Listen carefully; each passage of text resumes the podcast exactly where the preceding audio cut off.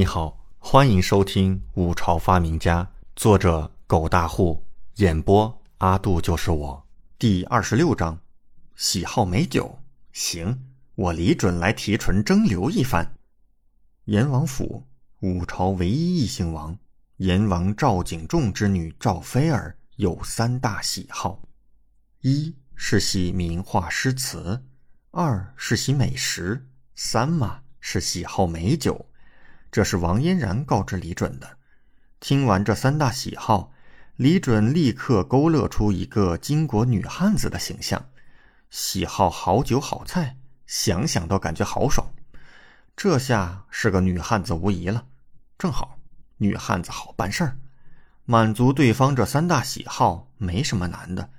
诗词名画，自己很会抄诗，随便抄一首赞美女子的千古名诗。绝对能讨对方欢心。至于画，自己这个工笔也不差，只是给他画一幅画，花费时间长，不可取。不过可以素描。他李准当年可是中文系一等一的素描天才，虽然只是选修课，但是选修课老师都赞叹自己为何不走艺术系，所以可以试着用素描画像征服对方。至于美食嘛。他李准前世便是一个吃货，研究过各种美食。这一次，即便只是用豆腐这一物，也足以征服他了。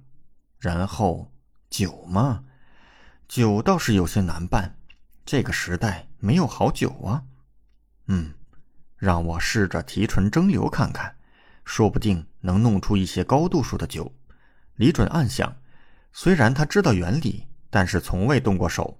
因此也不敢保证会不会成功，但是想要争取到赵菲儿，那就必须做好万全之策。这酒嘛，一定也要搞一搞。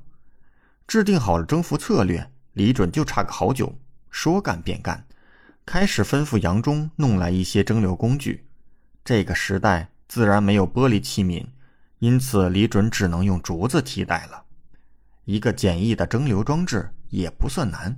李准很快便搭建好了，然后让杨忠弄来一些京城最好的酒，便是所谓的花雕。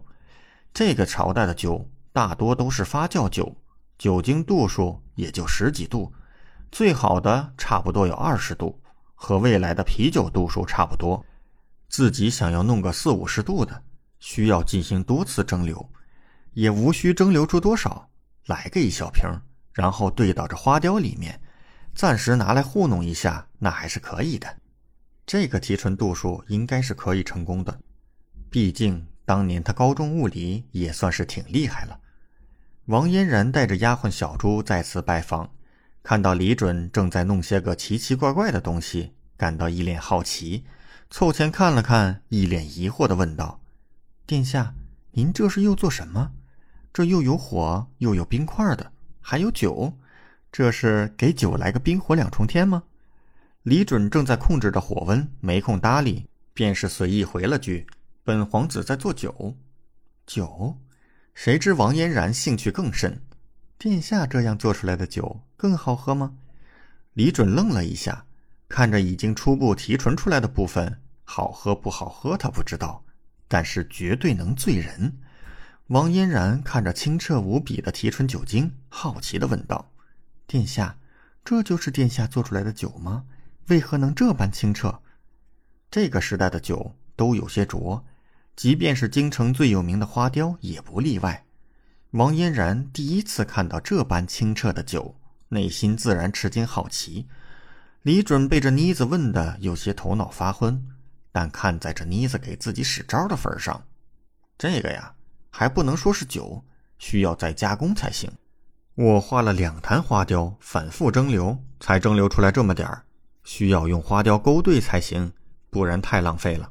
而且这是要送给赵菲儿，那就不能太浊，所以必须先用清水勾兑花雕，再加入蒸馏酒精，才能够不浪费。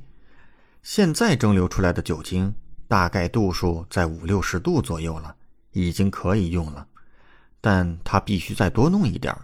这样才能兑出一坛好酒。李准忙碌了一整天，王嫣然三人在旁帮忙。到了夜幕之际，李准终于成功弄出了两坛相对很是清澈的酒，终于忙完了。李准擦了一把汗，看着桌上的两坛酒，满脸笑意。虽然第一次尝试还算成功，殿下，这个能喝一点吗？王嫣然看着桌上的两坛酒，眼珠子咕噜乱转，一脸渴望。六皇子真是太厉害了，都不知道他脑子里装的都是什么。